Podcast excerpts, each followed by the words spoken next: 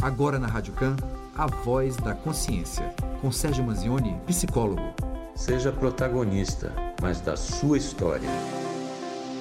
Bom dia, Manzioni! Mais uma vez bem-vindo ao Café Duplo. Bom dia, Letícia. Bom dia aos ouvintes. Sempre um prazer estar por aqui. Então, tivemos aí essa situação no Pernambuco, onde esses 26 estudantes tiveram essa crise de ansiedade. E aí eu queria saber com você como é que isso acontece, como é que do nada, simultaneamente, 26 pessoas é, podem ter uma crise de ansiedade. Não é um fenômeno típico, não é alguma coisa que está bem fora do esperado, principalmente quando você tem 26 pessoas com uma crise de, de ansiedade, com um ataque de pânico. Esse tipo de fenômeno, quando é de massa, assim, ele é mais comum quando se trata de, de, futebol, de um show, que tem aquele comportamento assim de massa, né? Quando você tem todo mundo indo para o mesmo lado. Mais ou menos isso aconteceu nesse caso, que é quando, segundo os relatos que a gente tem, é de que uma menina passou mal inicialmente, passou mal com todos aqueles sintomas que que a própria ansiedade vai dando, né? Aquela sensação de morte iminente, que a pessoa vai morrer, ou então que algo muito ruim vai acontecer.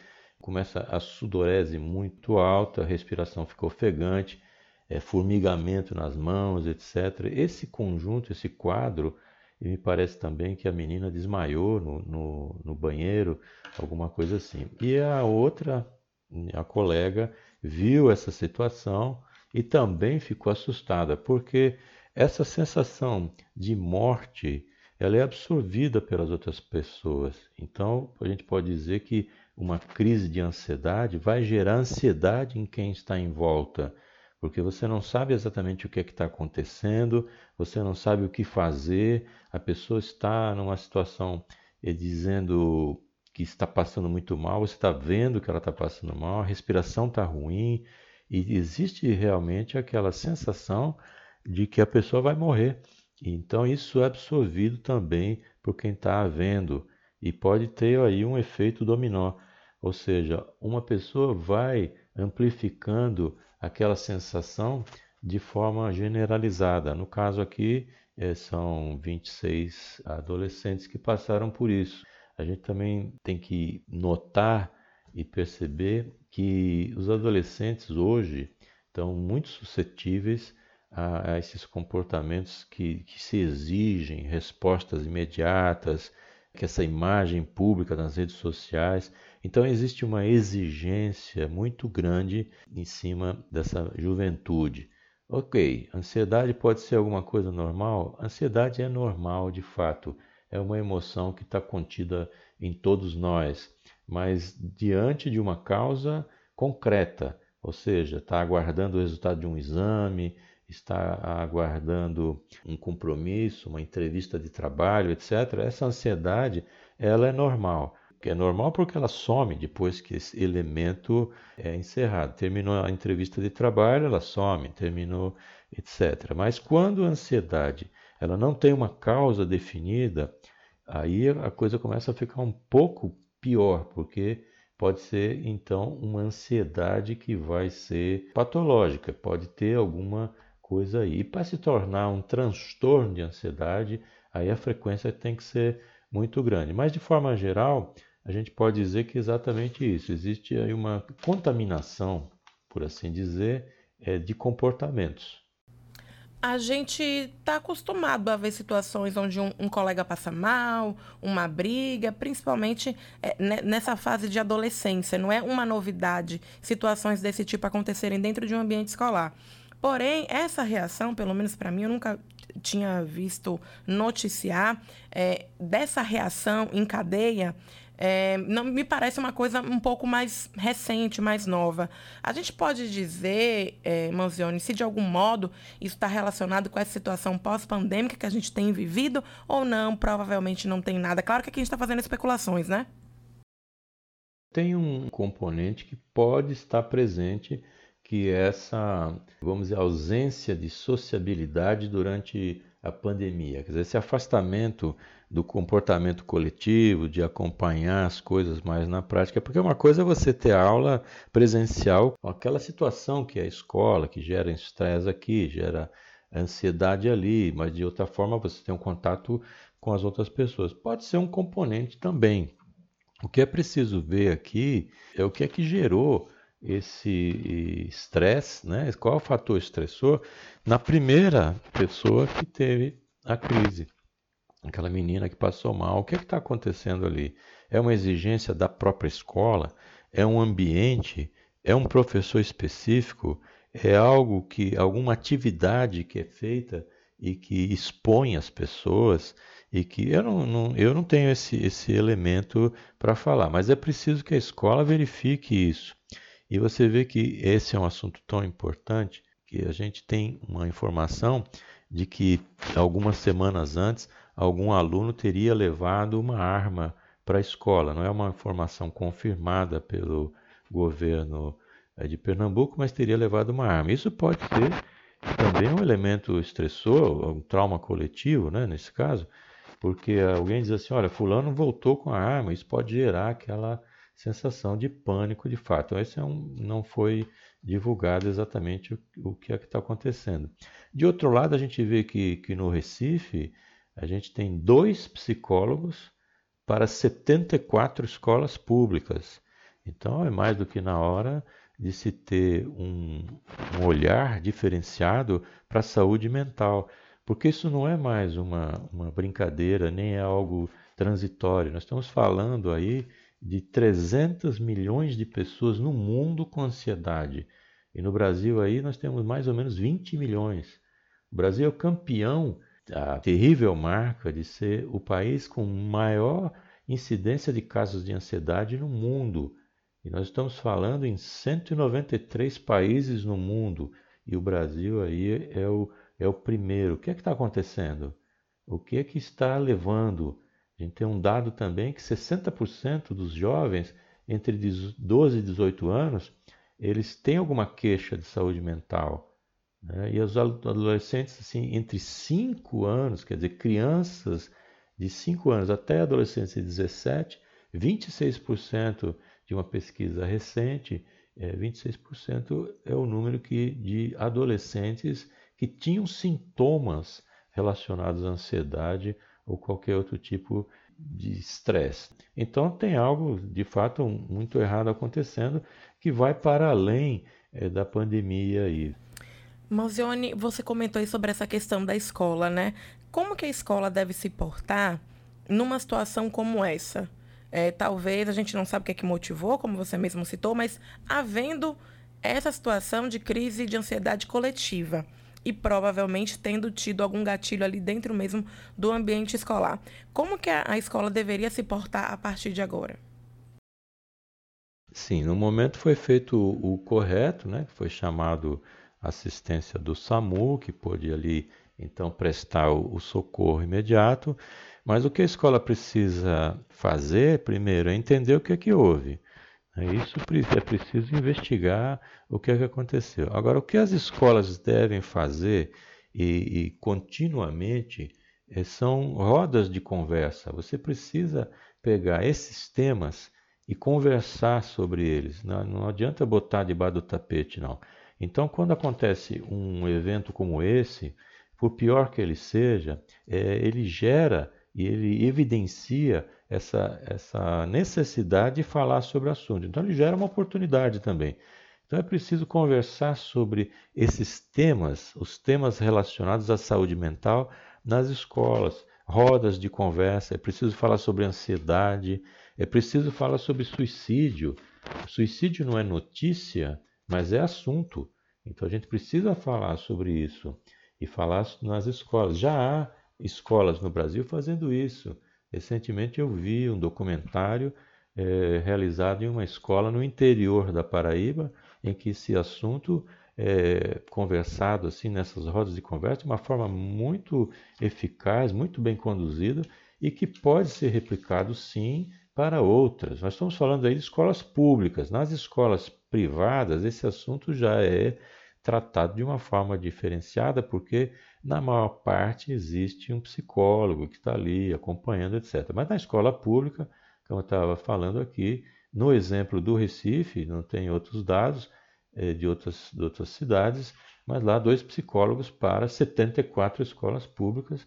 Há aí uma, uma previsão de ter concurso público para, para suprir isso. Então, o que se deve fazer é conversar sobre os temas. Aliás, isso serve para qualquer tema, em qualquer situação. Você tem que conversar sobre o que está acontecendo sempre, porque a partir dessa conversa é que a gente pode identificar onde é que estão os pontos fracos, onde é que estão as necessidades que precisam ser supridas, porque todo mundo está passando por essa situação. Né? A gente está falando no Brasil, como acabei de falar, o, o, o, número um em ansiedade no mundo. Então a gente precisa trabalhar isso, a gente precisa ver o que é que pode ser e identificar esses elementos estressores. Como a gente estava falando antes, essa idade é, do, essa, na adolescência, né? a adolescência é muito suscetível, tem muitas pressões, pressões quanto à imagem pública, é, precisa ter é, respostas imediatas, as redes sociais pressionam muito, existe pressão sobre relacionamentos afetivos e sexuais, existe uma. Um, é, é difícil, é uma fase muito difícil e é preciso ter apoio, suporte psicológico para passar por ela. E só se vai poder ter um remédio certo, o remédio que eu digo é uma terapêutica, uma condução correta, desde que você diagnostique de forma correta o que está acontecendo. Se você não consegue identificar o problema de forma clara, você não vai saber qual é a solução. E para identificar de forma clara, é preciso falar claramente sobre esse assunto e outros tantos que são muito importantes. Para quem chega agora na Rádio Can, nós estamos ao vivo com o Café Duplo, ouvindo o psicólogo Sérgio Manzioni comentando aqui sobre uma situação que aconteceu na última sexta-feira em Pernambuco, onde 26 estudantes tiveram uma crise coletiva de ansiedade. É, Manzioni, pensando aí em prevenção, sabendo agora que é, essas crises é, generalizadas são mais comuns, talvez, do que a gente podia imaginar, já que, enfim, tivemos uma situação relatada. Como que as escolas podem se precaver para que isso aconteça? A gente sabe, entre aspas, o que, é que pode ser feito a partir de agora, como você comentou é, nessa situação em Pernambuco. Mas, de um modo geral, no dia a dia, qual o papel da escola nessa questão da saúde mental dos seus alunos? Bom, além dessa, dessas conversas é, periódicas, que já é uma prevenção, é, é importante colocar esse tema de forma transversal. Ou seja, as diversas disciplinas, os diversos professores também têm que ser preparados para lidar com esse assunto é, em sala de aula, porque isso é algo que é um problema de saúde pública. Não é só um evento isolado que a gente está falando. O evento, sim, isolado nesse sentido de ter uma crise coletiva, é um evento bastante fora do, do comum, bem atípico, mas aconteceu, não é? Então a gente precisa tratar desse assunto que é só reflexo do que vem acontecendo na sociedade como um todo. Então, o assunto ansiedade, o assunto suicídio, o assunto saúde mental como um todo tem que ser tema da, de, de conversas, assim, um tema transversal, ele tem que passar por todas as disciplinas e ser colocado de acordo com cada, é, com cada saber, esse tema tem que ser colocado dentro das disciplinas. É só falando que a gente previne ah, esses casos. É falando, falando, falando. É conversar é a melhor situação. Então é preciso ouvir, é preciso saber o que está acontecendo. Em termos transversais também, os professores preparados para identificar esse tipo de comportamento antecipadamente, eles podem identificar professores de diversas disciplinas, eu diria de todas as disciplinas deveriam ser capacitados para identificar um aluno mais agitado, um aluno que está mais tímido, um aluno que. Porque o professor tem essa visão do todo, da sala, ele pode fazer essa. Se ele estiver mais atento, ele já está atento, mas se ele estiver mais atento e preparado para isso, ele pode evitar que, que esse tipo de ocorrência venha a acontecer, porque um aluno que já está com ansiedade, alguém que já está muito calado, esses, esses comportamentos eles são é, reportados à diretoria ou a alguma comissão interna para lidar com esse aluno que está com problema. Isso já vai evitando, e além de ser algo absolutamente necessário e é na escola que se identifica também muitos comportamentos que são necessários para serem é, analisados com mais calma para tirar esse desconforto do aluno. Manzioni, para a gente finalizar aqui, e a família? Como que a família pode intervir em situações como essa? Eu digo pré e pós. É, para esses alunos né, que passaram por essa situação e também para quem observa isso e tem, tem que ter cuidado né, com o próprio filho para que ele não acabe passando por uma situação complicada dessa de crise de ansiedade. É preciso encarar a realidade como ela é e não como a gente gostaria que ela fosse. Então, se o filho tem um comportamento eh, que, que chama atenção, ou que ele está passando por, uma, por, por, por situações que, que são mais complicadas, é preciso entender isso. É preciso ter suporte psicológico. Se as famílias não têm essa, vamos dizer assim, tradição porque existe um preconceito enorme de você levar um filho para um psicólogo, levar um filho a um psiquiatra. Existe um preconceito ainda muito grande, porque há uma tendência um pouco onipotente de dizer: meu filho não tem nada, isso não acontece, só acontece para os outros, a minha educação é perfeita. É preciso sair um pouco desse patamar de que pai e mãe não erram, né? Pai e mãe pode errar sim. Então, uma maneira de de evitar esse tipo de situação é identificar. E como é que vem isso de dentro da família? Mais uma vez, aí eu vou bater na tecla de que é uma conversa sincera, honesta e franca e que você tem que ter é, esse canal de diálogo aberto entre adolescentes, crianças e pais. Aberto, não existe mais essa condição lá do século XIX, século XX em que criança não participa da conversa, participa sim, claro, de acordo com a sua capacidade de entendimento, a quantidade de informação varia, mas é preciso lidar com esses assuntos de forma clara. Adolescentes precisam conversar dentro de casa, e se não tem conversa dentro de casa, a escola vai fazer esse papel da conversa. Então, é, é, aprendendo mais, é conversando mais, se capacitando. E nos casos em que isso já está instalado, é preciso sim apoio profissional. Levar um psicólogo, levar um psiquiatra, é preciso fazer uma avaliação psicológica do que está acontecendo, tirar essa pressão de cima do adolescente e vamos seguir em frente. E a gente não pode viver nessa infelicidade. Se tem alguma coisa errada, algum sofrimento, procurar ajuda profissional. Muito obrigada pela participação, Manzioni. Seja sempre muito bem-vindo ao Café Duplo. Na semana que vem, você está de volta na quarta-feira, né? E durante esse período, o pessoal pode te encontrar como? Mais fácil me encontrar no meu site www.sergiomanzioni.com.br. Manzioni é M-A-N-Z-I-O-N-E. Ali eu tenho uh, um podcast também, que tem 150 e tantos assuntos diferentes que podem ser úteis para você que está ouvindo, ou para alguém que você conheça. E também no próprio site, ao, ao entrar lá, você vai ter um acesso para poder adquirir meu livro, que chama-se Viva Sem Ansiedade. Coincidentemente, é o nosso tema de hoje. Mas o livro é Viva Sem Ansiedade, que também dá muitas indicações de como se viver de uma forma mais tranquila. Então, www.sergiomanzione.com.br e ali você vai ter o portal de entrada para as minhas coisas. Muito obrigado mais uma vez pela participação e pela coluna. Uma boa semana e até a próxima.